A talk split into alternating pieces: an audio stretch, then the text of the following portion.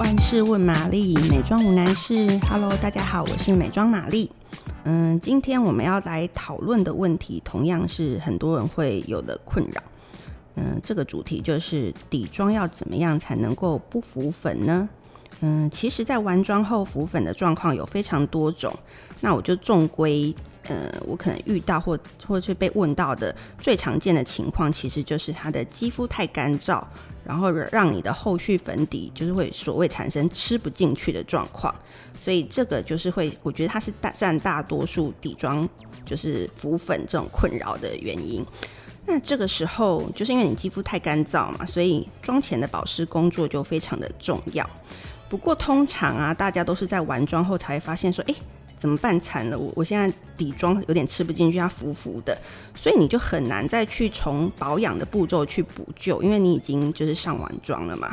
那这个时候我会建议说，你可以用定妆喷雾，就是可能。浮粉的地方，你稍微用一点定妆喷雾，去帮助粉末再与肌肤重新贴合。那如果说因为这个状浮粉的状况还是很严重，没有办法解决的话，就是连定妆喷雾它都无法解救你，那我就会建议你要用海绵去沾取乳液，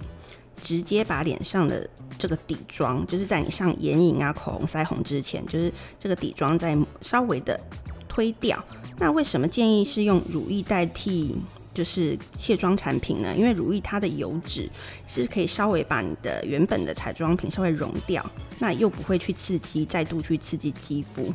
然后做了这件事以后，你再去选择滋润度比较高的粉底液重新上妆，这个会是一个比较好的解决方案。那回到就是说，如果要避免浮粉，其实，在你今天要上妆之前，你发已经发现说，哎，我的肤况不是很好，也许我昨天前一个晚上。熬夜了，然后肌肤是很干燥的，所以这个时候其实你可以做一点妆前的急救。所谓妆前的急救，就是敷面膜，或者是先在化妆之前，你使用比你平常多一点量的保湿精华，或是现在很流行那种就是透明凝胶的保湿产品，先在脸上就是按摩一下，然后快速轻拍到这个产品被吸收，肌肤完全吸收为止。那这个时候其实就会有不错的保湿效果。为什么我们要选择的这种妆前急救产品是含油量比较少的呢？是因为就是你你做这件事其实是要保湿，可是你又不能让它保养太滋润，因为如果你的保养太滋润的话，你上完妆以后肌肤反而是容易出油的。那这个时候你浮粉的问题解决了，可是后续反而会是造成脱妆的问题。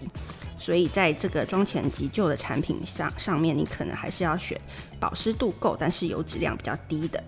然后，如果对于某一些容易脱妆或不好吃妆的区域，通常我会再涂上一层保湿精华，然后用喷满化妆水的化妆棉，就是先贴住湿敷。